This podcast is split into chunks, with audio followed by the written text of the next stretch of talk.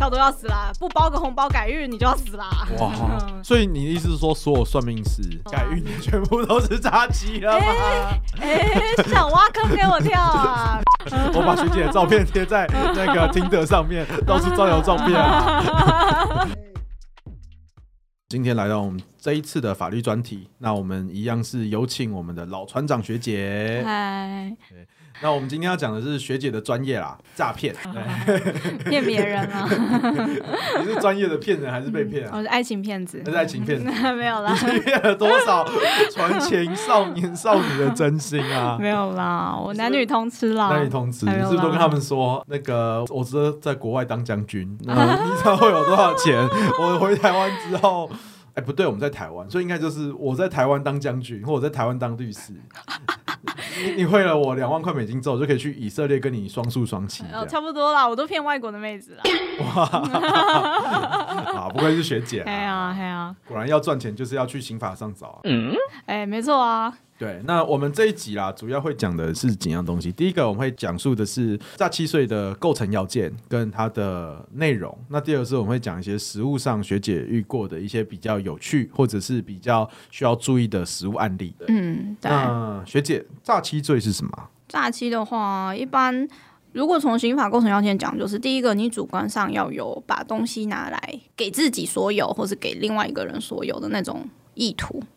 然后再来就是你要施用一些诈术，就是骗人的一些诈术，说哦，我看到你有那个眉间有一个黑气，差不多要死啦，哦差不多要死了解啦，不包个红包改运你就要死啦。哇，哦所以你的意思是说，所有算命师有啊改运的你全部都是诈欺了 吗？ 哎、是想挖坑给我跳啊？没有啦，那种通常不会算成诈欺啦。为什么？因为他不是用一个诈术， 他只是讲一个故事迷信而已。对哦那是信仰那不是骗人信仰，那不是骗人，所以你刚刚讲的第一个要件就是所谓的不法所有意图。不法所有意图对，啊，那就是我今天有一个不法想要把财产据为己有的意图，对啊，财产或者是利益，利益也算嘛。利益也是那样。啊所以不只是金钱的交付，当然当然像是什么有有价值的东西，债权啦，债债权，权的让与啦。譬如说我跟你说我是玉皇大帝转世，你要免费帮我剪头发，那个理发师就帮我剪，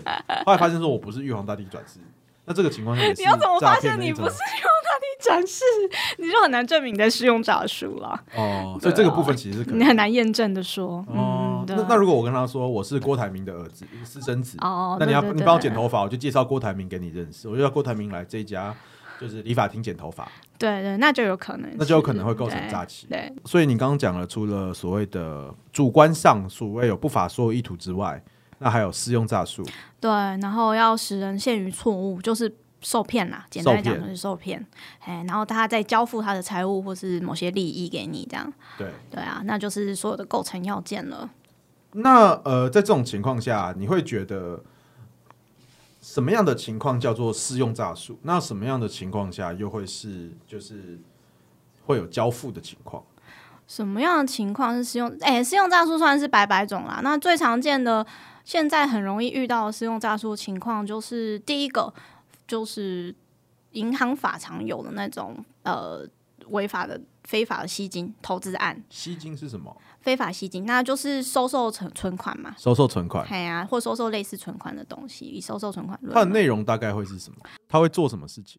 因为我们等一下还要讲银行法，我们就银行法一并讲好了。哦我们先把好那没问个题，对，我们先把适用诈术部分讲完，然后可能现在是这样。然后还有一种适用诈术的情况是，很多情况是在网络上骗你，说说哦，我们有一个工作啊，需要找人来，然后很好赚，躺着赚那种，大家网络上应该都有躺看着过赚，躺 着赚，哦，不是那种躺着赚， 想去哪里了呢？哦我我不知道，对我我想躺着赚是，哎、嗯，我不知道，好，没事，我不知道，我不知道，我不很知乖，道。我念书少，啊反正那种的很多，那那种通常有的是骗你钱啦，比如说哦，那你要先缴保证金啊，来我们这边工作啊，我我怎么知道你不会跑？你先缴个保证金啊，是对啊，或者是乱签一些契约啊、本票啊，然后还有一种很常见的是借款，你借款明明是想跟人家借款，然后结果他要你签很多张本票，已经超过你借的款项了，对，对啊，然后等到你还钱之后又不把本票还你，这种会是诈欺哦，会有可能会是诈欺，它大概会是哪一种类型？本他票因为的他部骗了分什么是诈欺得利啦，因为嗯他双重得利啊，你先还了他钱，他居然对还用你的本票，他可以拿本票去执行啊。哦，了对解。啊对啊所以当初就是拿你这张本票，就是为了要骗你。他、骗的理由对是你今天你虽然有一笔款项你欠我，可是除了这笔款项之外，你你还会有后续的你没有欠的款项，我也可以去做一个一并执行。对啊，对啊，对啊，对啊，就是变成是说他收你两倍的钱呐、啊。对嘿啊，可能会是这样。了解。那我传统上常常会听到，就是诈欺罪是所谓的定式犯罪。那定式犯罪又是什么？就是它有一个固定的规定流的程比较流程啊，你简单来讲就是 SOP 啦。嗯我们认定什么样是诈欺，就是要有这个 SOP。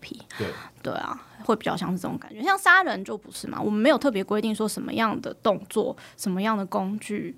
对啊，杀人就是需要用什么样的工具才是杀人？反正你只要人死了，他然后是你杀的，那就就是是杀跟人你。有因果你关今系。天可以有各种的花式方式让他死，对啊，你可以把它电死，可以用水淹，你也可以用刀捅下去。对啊，对啊，对啊，可是今天在诈欺的情况下，它必须会是一个固定的一个流程，对啊，就像我们刚刚说那个构成要件，它必必须须是要用吧？嗯是用诈术，然后使人陷于错误。所以如果那个人先陷入错误，你再施用诈术，这个不会构成诈欺，哦，就比较有争议啊。对啊啊，就是会有一些法律上的对啊争对议。会有争议。但实物上，当然通常啦，通常法官觉得你很坏，他可能你坏就不会坏管那么多。对哦啊，他就这直是接我先们斩学了说这样讨论啊，学哦说法讨理论上的学说讨对论，对，我们学说讨论 啦，实际上就是以有没有被害者出来讲而定的。呃，会有可能这种情况，因为嘿其实啊诈欺罪在实务上一直最麻烦的一个件事情，就是你要怎么跟民事上去做区隔。对啊，是契约纠纷啊，还是债务纠纷啊，还是诈欺啊，这很难对啊，去分。去去做区隔，因为其实很多时候就会发生一件事情，就是今天他就是跟你做生意，然后他说好要给你五期的钱，那他给你三期之后，后面两期就没给了。对啊，对啊，那这个情况下是诈欺还是单纯的民事纠纷？很。难很难决定。通常检察官第一句劈头就问你当初借钱的时候有没有想过自己还不出来？对一定是这样子问的。哎呀、当然是没有，我啊怎么可能觉得自己还不出来？对啊，你你知不知道自己没钱还？这样子，第一句就劈头所以就为了问。区分这件事情，其实实务上在诈欺罪会有一个就是所谓履约诈欺跟缔约诈欺的部分。嗯，对，对，好，好那我们除了诈欺罪之外，我们其实诈骗的条文其实并不仅仅只是诈欺。对，那还会有涉及到其他条文吗，学姐？因为我们今天算是主题讲。说是诈欺，其实算是人头账户啦。我们其实就想提醒大家要小心人头账户的一个陷阱。是那人头账户的话，还会有一些法条会跟你就是出借人头账户或是卖人头账户有关。像我等一下就是要讲银行法非法吸金的部分。了解。对啊，那我们接下来就是进到银行法好了。银行法的违法吸金就是银行法第一百二十五条嘛，你如果违反二十九条一项的话，那就会有刑责。那二十九条呢，就是你如果不是银行，你就不能够收受存款，或是受理信托基金啊、公众财产啊，或者是汇兑。私下汇兑很多，然后也很多人会因此而触犯银行法，那这也是其中一种。那像什么叫收受存款啊？是说我不可以跟别人收钱吗？有点像是说，你像不特定的人收了很多钱，比对如说这个人收一千，那个人收五千，然后收很多钱，然后集聚集在你这里。还有一种情况是你借款、投资或是一些类似当股东啊，人家当我们公司股东这些名义，然后收一些钱，但是你就约定了，或是给了他很高的不相当的利息、红利、股息或者是报酬，那你也算是收受存就款是。我跟你收了一百块，然后我跟你说啊，那我一个月我给你十趴的获利，我给你十块保本。对，那类这种似。情况下，你其实就是在做银行的事情，因为对对银行对是一个需要很高资本额跟很多限制的一个特许行业。对啊，没错，你没有特许啊，你居然做了跟银行类似的事，然后你还高出银行的利息。通常我们会以是否有高出银行的利息来看你是否有在非法收受就存款，是是否有约定显不相当的利益嘛。对对对，嗯对，那这个部分的话，跟诈欺比起来，其实吸吸金是算是一个非常的大的重罪。因为一旦吸超过好像是一亿吧，对，超过一亿元以上就要处七年以上的有期徒刑，所以这个其实蛮重的。如果你那个集团很大，对啊，然后你又是其中一员，你很有可能会被一起判啊。那其实要跟大家比较注意一件事情，就是如果今天你是主犯，那当然无话可说。可是很嗯多时候，你其实是在无意之间具备陷入这个就是银行法吸金或是诈欺罪的里面的一个情况。那这种时候就是最容易出现，像刚刚学姐说的，就是提供人头账户的部分。哦，对，那诈欺不用说嘛，大家都一定有看到新闻，诈骗集团就是到处买人家的账户啊，或是借人家的账户来用。那、银行法就是你可能是这间公司。推了一个投资案，那你是不是里面的员工嘛？然后老板就说：“哦，我们公司账户有点不够用啊，借一下你的，你收一下人家就是下线啊汇来的投资款啊之类的。”然后我会给你一点钱当做是对你啊，的补对充。嗯啊，你的业绩奖补助金你的啊，业绩奖金之类的，或是你直接就是业务了，然后然后他就说，老板就跟你说，哦哦，你去帮我收钱嘛，用你的账户收一收，你再交上来给公司，这样那也会有。那还会有一些案子，譬如说他会说啊，那今天你今天打工啊，那你要不要提供你的账？你必须先提供账户给我们做一个证明。嗯，很长，还有那种什么应征，比如说哦，我们公司应征会计啊，然后一来就说哦，我们公司啊，你要当会计吼，你先去帮公司收一笔钱啊，然后什么之类的，第一天就被人家骗了。 第一天就被警察抓走、对啊，第一天就被警察抓。抓走，上班第一天，而且也常常就是，比如说，他就说，哦，那我们需要你的身份证啊，借我们影印一下啊，啊，因为我借们我们用要，一下，我们需要嘛。对啊，我们人事入党需要啊什么的啊，你就白白被骗走你的身份证跟印章了，常常会有这种，所以学姐，你当初在加入各个事务所的时候，你有提供过你的身份证吗？嗯，有几间有看过，有看还过？真的要印一下。嗯哼对啊，然后他们当然都说哦，那我们会遵守反正各自保护法嘛，什么之类，不会流出去的。，对。哎呀，一定有的啊、那实际 上呢，我怎么知道呢？实际上没有人知道这件事情。呃，没有警察找过我，应该是没事吧？ 安全，安全，啊安没事，全啦啊没事。 ，safe 啦。那除了诈欺跟银行法之外，还会涉及到哪一些条文的部分？你是说人头账户吗？对啊当然还有洗钱啦，洗钱洗钱是蛮常遇到哦的。以前是真的很麻烦的一个条文。真的啊，真的，因为它很广，你很容易中啊。对，哎呀，那什么样叫洗钱？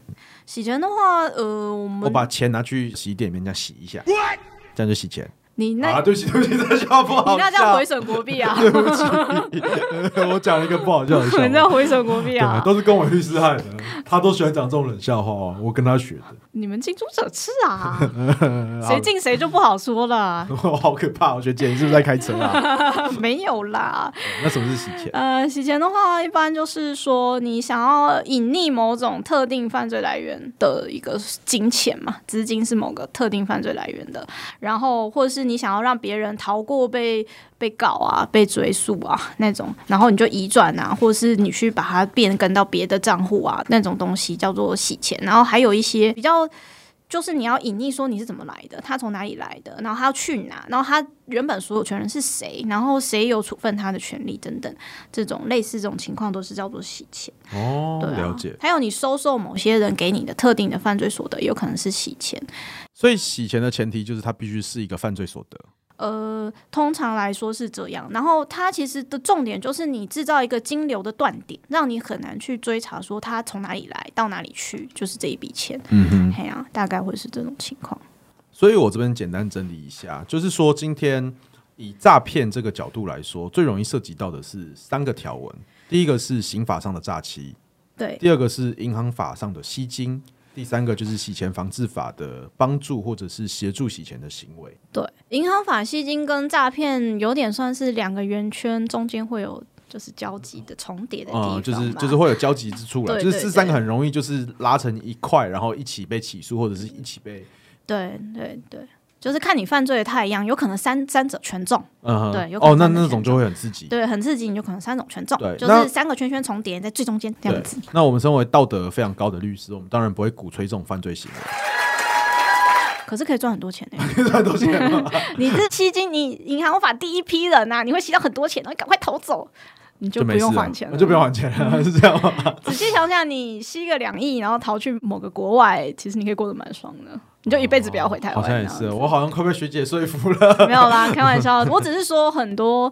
我遇到的那个被害人，就是他们投资案子的那个公司的头头，常常会是这样，可能就吸金了两三亿吧，然后整个逃出国外，再也不回来。哦，了解对啊。对，可是我们这边需要避免的，或者是我们想要跟大家说的，反而不是这种头头，因为这种头头都知道自己在做坏事。嗯，哼他们可很是清通楚常你下面的人是不知道自己在做坏事的，你可哦能就是对听说说啊，你拉一个人进来投资，你就可以赚个五十块、一百块，或者是我就可以赚个十趴、二十趴。哦，对啊，没错。对，那你的恶性其实实没那么重大，啊可是你有时候被拉成共犯的时候，当主谋像刚刚学姐讲的，他跑到国外去的时候，在场留下来台湾的被害人能找谁？啊就找你喽。就是找那些提供账户的啊，对啊找那一些就是地推的啊，或者是左的业务部队。那那一种就会被做成是那些洗钱防治，简单讲就是你不仅要赔钱呐、啊你还被抓去关，对，然后有主可谋能通常九成以上都已经逍遥法外，在外面晃来晃去。没错，对，偶尔还可能会上个新闻说耶我没有罪之 类的，然后再被再被抓回来台是 湾。是不是有点太特定是谁了？哎 没有，你是不是想特定是谁啊？没有没有没有，没有对啊。对啊，所以回到一开始，我们诈欺罪主要就是所谓的不法所有意图跟它的特定构成要件。嗯，对，银行法的重点是在于说，今天你必须要有一个吸金的行为，它要有一个保证获利、保证获利，保证买回，保本保利啦。保本保利，对啊然后它通常会约定一个显不相当或者是显于高于本金的行为。那这个通常会实物见解，通常都是拉的跟就是银行的存款利率是一样的，就你只要高于那个，你就有可能被认定成是银行法的吸金。对啊，对啊，对啊对，那就是被认为是收受存款的一种啦。对，那第三个就是所谓洗钱防治嗯嘛。那洗钱的话，就是如果你参与到提供人头账户，然后刚好那个人是在做，比如说我把偷的钱或我卖毒的钱拿来做一个资产的重新配置，或者是我做一个金流上的断点，那对，就有可能涉及到所谓洗钱的帮助型。对啊，对啊，没错。那我们构成要件讲完，那接下来我们要讨论到的是案例的部分。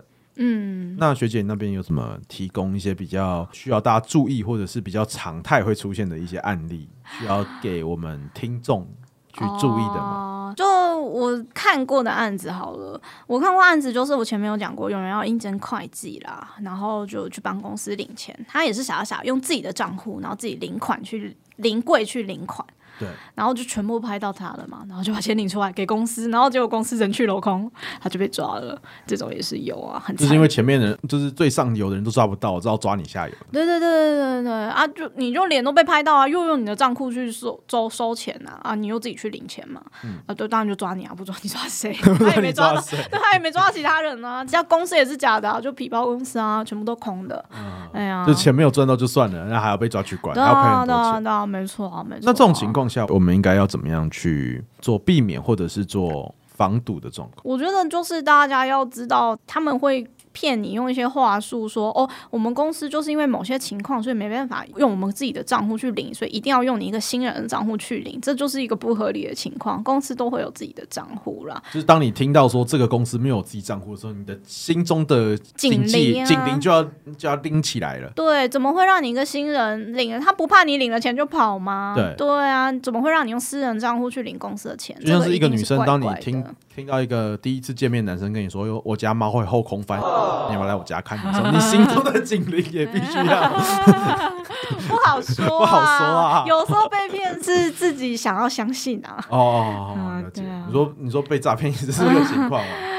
没有，因为有些人不是不知道有风险，只是他想相信啊。哦，只是我觉得应该没那么严重吧？对，啊，应该可以吧？他猫可能他们家猫可能真的会后空 翻，对他不是笨，其实是贪，有的时候是这样啊啊。那、当然，那个求职是另外一回事，他可能就真的没有工作经验，所以他不知道这是不合乎常理的一个做法。对，对，像我我的那个就是算年轻吧，大学刚毕业遇到的事情。好傻好天真。就他太傻了。可是因为他们也蛮会话术的，然后他那个也是扣了他身份证说啊，等一下还你，反正就是有一些心理上的压力嘛，然后他就不得不去做一些事，然后想说啊，赶快做完这件事，把身份证拿回来，我就赶快走了这样。赶快弄一弄，赶快处理对，完。赶快处理完，不想被他撸小或是怎样的，反正就有时候他会运用这种心理压力，现场给你的压力啦，所以不见得说他很笨或是怎么样的，就只是他当下没有，就是被他们忽悠了这样子。那如果假设我真的发生这件事情了，那你有什么东西可以建议我们的听众？假设我我们的听众是一个好傻好天真的刚毕业的大学生，然后真的就不小心提供了他的身份证，对，那这种时候该怎么办？哦，如果已经发生的话，啊我觉得你就是要把所有跟那间公司联系的资讯全部都留下来，包含你去一零四看到的，比如说你假设啦，你是网络看到的嘛，那你就把你的那个你当初投的履历啊，你看到的招募的启事啊，那些全部都截图啊，全部留下来留证据，然后你跟那个。公司里面的人，假设有聊过赖啊、聊过电话啊，那些记录全部都要留。对啊，看他那今天怎会么不会跟你因为我有收到报酬，或我没有收报酬，会影响到会不会成立所谓的人头账户的帮助犯？讲哦，这个在实务上认定有差。那我们后面讲好了，因为后面我们会做一个比较大的概念的讲。那 OK，这边的话，因为像我这个当成是没有收到报酬的，因为他还是上班第一天。对嗯啊，他不会因为帮公司领了钱就给他红利什么的，因为他其实就是被骗了。了解。对啊，所以他没有收到报酬。那他是有留一些对话记录，我建议还是请律师啊，因为你如果不会讲的话，很容易被当做是帮助犯。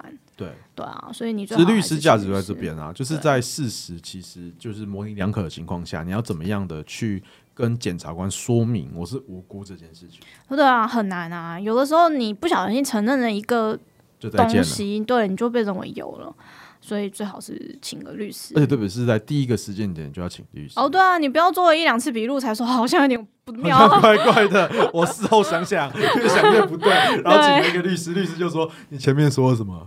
检察官说你认不认，我就全认 了。 这个情况下，律师也没有办法帮你啊。哎、我也遇过那种检察官说啊，你承认吗？他就直接承认了，然后回来再跟我说，可是我我不知道我承认了什 我不么。知道我承认了什么， 检察官要我认我就认嘛。他说认了我就可以回家啦。对啊我怎么知道我回家之后还要被抓去关？就傻傻的、啊，然后第一次遇到这种事就很怕、啊，然后检察官说什么就是好好好这样子，对啊，然后你要讲真话，那你就要推翻前一次讲的话，那人家就会觉得说，那你这次讲的也是真的吗？对啊，人家一定会这样怀疑，这很合理，所以我觉得就是第一次就找律师就比较其好实，会比较好，保护自己啦，保护对自己，大义灭亲。因为其实案件还是反、那个这种，不管是诈骗案件啊，还是其他刑事案件，其实它的类型跟内容都会繁多。那需要每个案子需要注意的地方，也会因为每个案子会有比较特别的需要注意的事项。嗯，那当请一个律师，他就可以帮你分析说这个案子的重点在哪里啊，法律的构成要件又是什么。那啊其实如果有个律师在旁边陪同，其实你心里也会比较安定啊。对，而且检察官或者是呃检警也比较不太敢去压着你去做一些你不愿意做的事情。当有个律师在旁边看着的时候，呃，对啊，其实没就比较错偏向一个神主牌的概念在那边。呃，你对，们不要做违法的事情啊！我们在看着哦。不过啦，现在已经没有在搞那个星球了啦，但是会比较有点就是压迫你这样子。对啊，他就是对啊会，他可给能你就会一在点那压边力给你点压力啊，嗯就会说嗯啊，你认不认？你认不认？这样。或是说啊，不认的话可能会很重哦，这样子对，大概你认的话呢，也会很 重 哦，稍微轻一点点， 稍微轻一点点。稍微轻一点我点 我对他们通常都会说你不认会很重，可是他没有说其实你认了， 就轻一点也也点不。会轻多少啊。 轻一点点， 有啦，因为呃，必须得说，像出借账户、买卖账户这种案子，你有很高的几率可以打无罪的。对，对，那你这种最好是找律师，因为打无罪是很技术性的问题，法律上的很技就术是性。你有没有办法去说服检察官去做不起诉，或者是你有没有办法去说服法官说这件事情做无罪其实是无罪的？很难，那是法律上的技术性问题，不是说你以为说你把所有事实讲出来就会没事，因为事实怎么解释其实是需要一点法律上的转换，对，嗯，转换成法律的语言这样子。啊其实这种东西就有点像是罗生门，就是今天每个人看的角度不一样，一个事实就会被切割成各种不同的样貌。对啊，对其实啊，很简单嘛，如果大家听众有不理解的话，你就想象就是男女朋友吵架的时候，男生一定会有自己的一套说辞啊，女生一定也有自己说的一套说辞啊，而且是同一件事实哦，对不对？对啊，没错，可能今天男生就会说啊，我今天进了房间，然后我看我女朋友都不讲话，那我就进那就是你的错，房间，对类似 这种，你类似这种你，出现在这里就是一个错误。对对对，我就更不该活在这个世界上。对啦，不是因为我们是律师才这么说啦，有很多案件其实不需要律师，我也是很坦白就说哦，这个不用啦。我觉得这个对稳啊，赢啊，不是，我觉得这个稳输啊，不是，我觉我觉得得 这这个个案不子用打啦，这个案子不用打了，对吧？你我们也两个是直说啦。你就床头吵，床尾和就好了。就就是没有必要打的案子，我们也都说哦，这个不用。哎呀，啊，真的要的我也会跟你说这个直接要。我建议你还是请个律师，啊对啊这样我其实也不用请我们，你就请一个你相信的律师。信赖关系是蛮重要的，对啊，因为我现在大家都匿名，我就随便说嘛，就这个不用请就真的不用请，这个要就真的要啊，对对啊，好，那我们下一次匿名的情况，我们找一个当事人 来做一个现场法律现场法律嘛咨询可以啊，可对以啊。那学姐，你还有就诈欺或者是就诈骗部分，还有什么需要补充的案例或者是内容？呃，我觉得最重要的部分是保护自己啦。那如果你真的不信呢，有必须要借一些钱，然后跟一些地下钱庄或是反正非官方机构借钱，我是建议你吼，第一个不要乱签本票，第二个不要乱拍自己的账户，或是把自己的存部寄给别人。看过很多，就直接就是用黑猫宅急便或是 Seven 就全部寄过去寄了，过去了啊，你的存部啊、印章啊什么都寄过去了。然后就回不去了。回不去了。还有就是以前都用赖骗啦，就说哦，那你要借我们的钱，那那你就要先把什么什么东西寄过来，用赖跟你讲，那个可以留记录嘛，比较方便。你不要删掉啊，傻孩子们，不要以为自己被骗就把它删了，那个是很重要的证据。对吧？你把它删了，你知道怎么跟检察官说我是被骗对？啊，你要怎么讲，这个很难的，所以你你一定要尽量在，如果你真的要做这种有风险的行为的时候，一定要留证据，一定要跟他跟他讲清楚。而且我我跟你说，你不要以为自己在过程中不断质疑说是不是诈骗，是不是诈骗就没事，其实反而你一旦质疑开始是诈骗的时候呢，法官就会说啊，你不就自己觉得有诈骗了吗？你啊就自己未觉必得故意你啦自己。就觉得怪怪的啊。对啊，你为什么还要做呢？你怎么还会觉得要做呢？对啊你是不是觉得他是诈骗？你觉得无所谓，就继续做下去？对啊，对啊，所以我说不要以为问的多了就没事，不是这样。反正问人多了还会出事啊。对啊，你会出事啊！反而是对方一直不断说服你，说你没有质疑哦，可是你可能会有点犹豫说，哦，那现在要寄吗？啊，我有点不想借钱了之类的。那对方一直拿东西说服你说啊，放心啊，我们合法公司，他自己主动讲对，那种的，就有可能相对被比认较为安全一对点嗯被认为你是被骗的，很有可能。对啊，那。大家就是聊天记录留好，然后好像最近很多当事人跟我说，新形态的他们诈骗用 Telegram，他们对，说 Telegram 好像对方删掉就没有办法留记录了，对。所以如果对方跟你说啊，我们不要用 Line 啦，我们用 Telegram 之类的，那你就要你小的心。心中的警戒心也要起来。对啊，要起来啊，就说哦 Telegram 那好像不要好了。那是什么东西？我不知道，哎，我不会用。啊？不会用我啊？们可以用。Line 吗？嗯，对我们啊。还是我们可以用脸书，脸书的 Messenger 是没有办法回收的哦，对对对对对之对对。类的。大家那个聊天记录都要留好啊！当然，最主要就是不要搞到那个地步去借那种东西 啊，很恐怖的。嗯对啊，最好的方式就是事前防堵啦，就在事前你就是警戒心就要够强。对啊，今天在有人要你提供账户，不管是老板或者是朋友，或者是男女朋友，或者甚至是你亲人啊亲人跟你要的时候，你就要有一个警戒心说你要拿来干嘛。对啊，那第二个是你必须，如果真的不信，或者是你觉得一定要借出去的情况，那你也必须做好一些事中或事后的一些防范措施，对。像是你要去确保说他你用的地方一定是合法的。那我今天也没有拿你任何一毛钱，对啊，那没对话错记录要留好，你要去说服检察官说啊，那今天这情况下是他跟我借，为什么他要跟我借？是因为他跟我说我要去上班，一定要给他账户，我以为这个是公司的必要程序，对我相信他。对。那我在这中间也没有受到任何的利益，对，没错。再来一段就是说聊天记录留好啦。我是真的遇过很多明明真的是被骗，但他把自己把聊天记录删掉的人，很可惜啊，你是很有机会无罪的。他可能就是觉得啊，我可能是不是犯错，我是不是把事情删掉就没事了对对对一对个掩耳对盗铃的概念。真的啊，真的啊，或者是他说啊，对方自己都封锁我了，那我这个也聊天记录也不用留着了吧之类的，对，这个真的是蛮危险的。大因为家毕要竟小律心师、法官或检察官，我们都不是神啊，我们没有办法回溯那个时候真实的情况。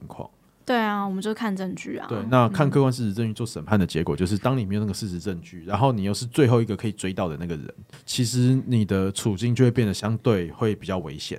对啊，而且你想说啊，算了，烂命一条，被关就算了，你还要赔钱的啊、对啊，你赔出来之后，你还要被赔钱 对啊。啊，你要赔钱的、你会看到那些被害人磨刀霍霍的看着你说还我钱，可是实际上就是钱根本不是你拿的。对，钱不是你拿走的、啊，但你要赔，跟着一起赔啊，这是很危险的事情。学姐可以稍微讲解一下说譬如说今天我诈欺洗钱，或者嗯是我银行法吸金，对，那刑事起诉之后，民事上的求偿的大概的流程嘛。哦，通常情况会是对方在你被起诉之后啊，会提起刑事附带民事的诉讼，因为这样子可以节省他的裁判费。如果是对诈欺的情况，嗨，诈欺的情况他会这样做。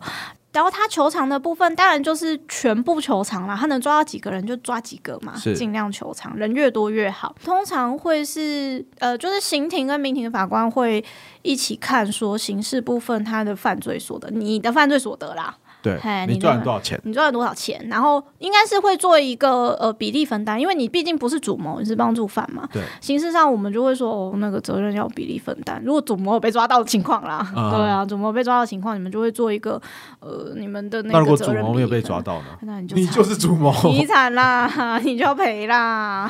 赔到死对 啊！啊，赔到死啊！而且情况会是说，你在刑事要是有办法和解的话，你的刑度一定会轻啦，对一定会轻。就当事人原谅你，或当事人觉得这件事愿跟你和解，那这种对情况下，你当然就比较不容，就是法官也比较好去做判刑上面的科刑考量，没错，就真的判比较轻，你甚至不需可能不需要被抓去关，不用被可关能就是罚金对，或者是缓刑。没错。甚至你如果愿意在侦查阶段就和解掉，你有可能都不会被起诉嘞、就可能就被缓缓起诉，对啊或者是今天我甚至就不起诉了，有可能啊。对，这对都啊是有可可能能的嘛啊。和解不代表你认罪啊，大家要就是认清楚 啊。和解不代表你认罪和啊。 和解跟认罪无关，无和解关是啊各退一步的想象。对啊，对啊，对啊！对你不要觉得、哦、我就没做错事，为什么要和解？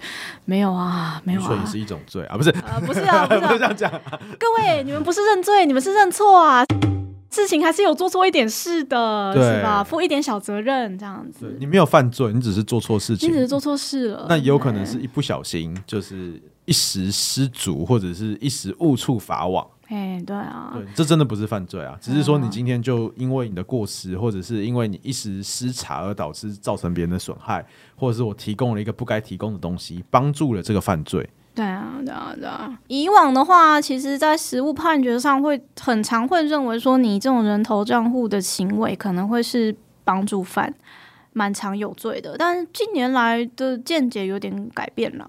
对啊，就渐渐会觉得说，很多人其实也是被骗，然后出借或是出卖他们的账户，哎呀、然后就会渐渐的就会觉得说，好，不要以我们法律人或者是法律界的法官自己觉得这是常识，你应该要知道啊，这种标准去要求呃我们的当事人。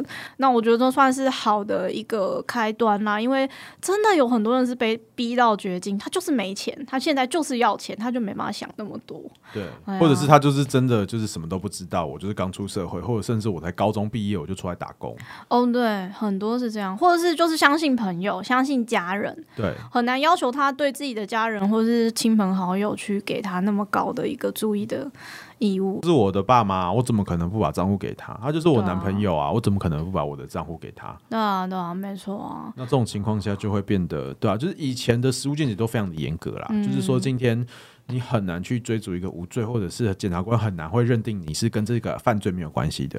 对啊。对可啊近年来有开始变趋缓的趋势，就是嗯说今天法院或者是检察官都会相对会觉得说啊，那今天在某些情况下有没有可能你就是跟这个犯罪没有关系，你只是对一时过失或不小心提供你的账户给人家作为使用。对啊，对啊，对啊，对啊，所以我觉得这算是一个好的改变啦。啊很多人就是真的就是莫名其妙就就有罪啦，很可怜。我自己觉得他们很可怜啦，对啊，啊，就已经没钱了，然后还要欠别人，就是就欠那些被害人一些赔偿 啊。你说你做错事，然后你对这件事错事是有意识到，然后你还赚到钱，那你这样被抓去关，我觉得还蛮合情合理的啊。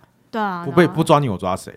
可是如果你今天是一个无辜，或者是你也不能说那么无辜啦，应该说你根本不知道这件事情，或者是你一时相信别人，然后导致你被抓去关，然后出来之后钱也不是进你口袋，然后你还要被那些人追偿，对啊，那就会觉得你的人生可能就毁一半了。因为这种金额诈骗金额绝对不会是一个什么三万五万的小数 目，一定就是三十五十、三百五百、三千五千、三亿五亿。嗯，没错没错，哎还真的有骗到上亿的那个诈骗集团啊，很多啦，应该是不很多。对哎啊呀，就像其实这种诈骗也是有非常多的样态，嗯，从以前的什么茶叶罐啊、灵骨塔啊、 到现在的什么加密货币 啊、海外动产、不动产投资啊，当你听到这些关键字的时候，大家的心中的小警铃就要起来说，这是不是诈 骗？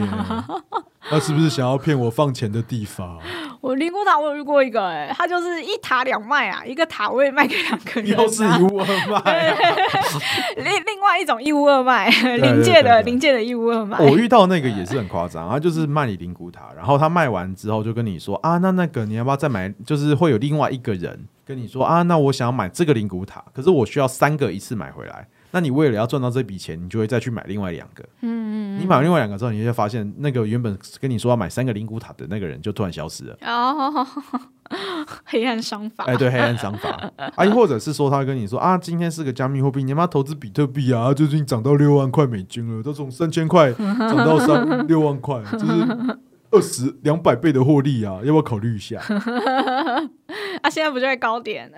哎、对啊，没有，他最近跌下来了，哦，对，他最近跌到五万，跌太多了 吧？因为加密货币本来就没有涨跌幅限制啊，对啊所以这没错期对啊，就投资风险有赚有赔啊。我们就加密货币这一块，我们再开一个专题讲。对，今天我们在讲诈到处骗、挖啊，坑啊！对，所以就是听到刚刚那些关键字的时候，其实真的很小心啊。对啊，对没错。那学姐还有什么要补充的地方吗？哦，我觉得哦，加密货币我一定要讲一下，虽然跟这次主题有点无关，我们就遇过一个当事人，他到处乱买币耶，而且都是那些不是大家耳熟的什么以太币啊、泰达币啊什么的，比特币那几种大的，他是买那种小公司自己推出的什么怪币，就是我，我某就是某买什币、某么某币。圈圈 币，圈圈币，然后可以买他们公司的产品，什么呃就是沐浴乳啊、洗发精啊，这个好像有点熟悉。 我不说了，反啊正就那种的。 对，那种也是也是，最后我们也是要告帮他告诈骗啊，他很难啊，各位。我们一查那个卖他币的那个业务，就是国税局的清单，我靠，名下只有一台破机车，那到底该怎么他办骗啊？了他两千，反正几千万啊，几，千万哦，他骗了他几千万啊，对啊，而且就是各种币都买啊，这边买点那边买，而且还有那什么很烂的那种国外交易所，它还真的有上市，嗯就是在那个其交易实所这个就上面非常麻烦，因为其实你很难说，就是他无能，还是他真的要骗你。对啊对啊对啊对啊，他就会跟你对啊说啊，你买这个币，或者是你买这个东西，它以后一定会大涨。那你会因为相信它未来的获利，你就把它买了。对，可是这种情况下会发生一个问题，就是如果它将来没有涨呢？那就是非常麻烦对，。然后如果他跟你说，哦我、保证它一定会涨，那那恭喜你，他就会中了银行法的吸金。可是如果他没有保证，然后你又相信它会涨，那你这到底是一次投资失败，还是它是一个诈骗？对啊，而且他们其实会有一些有一些小手段，譬如说，就你买了之后六个月内或几个月内你不能够卖呃，然闭后锁期，闭锁期，然后我会慢慢给你币，不是说你一买就拿到全部的货币之类的。然后他会在呃你买的时候短时间内左手进右手出，他自己公司买卖，然后反正找一些他的。冲洗买卖，每一次我冲洗一下，把他的币值冲高，你好像就觉得说哦，不会骗我吧？这样子那么高之类的。其实对，大家都有讲，好像我们一开始有说，就是会赚钱的生意全部都写在刑法上啊。哦，对啊，对，那其实其实加密货币就是一个，其实在我看起来就是一个衍生性金融商品，它是一个类似金融商品的地位，所以它今天很多没有受规范，因为它现在没有受到一个正式的规范，或有一个正式的 regulation 或者是 guideline 去限制它，所以等于说它就会是一个不受限制的证券交易市场，会有点偏向这样。嗯，对啊，对，所以那就会变成说，你今天第一个没有涨跌幅限制，第二个你在证券交易法上面违法的行为，它全部都可以做，而且它是合法的。哦，对。对，所以其实就是投资风险有赚有赔啊。那详情嗯没错起见那个公开说明嗯公书，开说明书。对啊，对，所以请大家真的要注意这件事情。就是说回人头，也有人用人头账户，然后就说哦骗你要买加，就是我们公司在买卖加密货币的，所以我们才要用你的账户，因为他就说什么哦加密货币现在政府没有合法啊，所以我们一定要很麻用。烦啊。对啊，麻烦啊，避个税啊，用你的账户啊啊！你现在是我们员工了，借一下嘛，有什么对关系？借了，借了，借了。借了借了，我就借了。而且之前还有个案子也是这样啊，就是他就说啊，那那个加密货币你要投资，然后他说我这边手续费比较低，你要不要到这个交易所？他就把嗯他从一个很大的交易所，就是比较公开信赖的交易所的，就是做加密货币移转到那个小交易所， 然 后呢钱就领不出来了。哦，更要命，卡他在说什么？那啊里？因为洗钱防治的关系，导致我没有把我钱领出来。那如果你再多补个十万块台币，那你就可以把钱领出来 哦。